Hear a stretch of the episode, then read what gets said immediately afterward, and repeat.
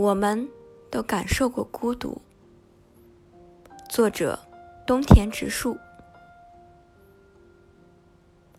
孤独，这个从人类诞生起就如影随形的话题，经历过无数演绎、书写，被谱成曲、刻成像、铸成书，埋进心里，淌入血液。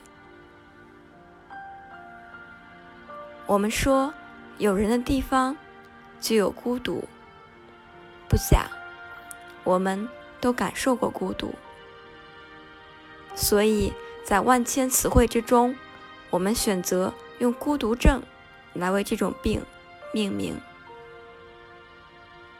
因为它太苦、太痛、太令人难以忍受。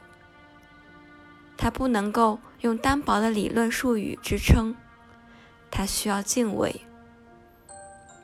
我们所承受不起的，都值得敬畏。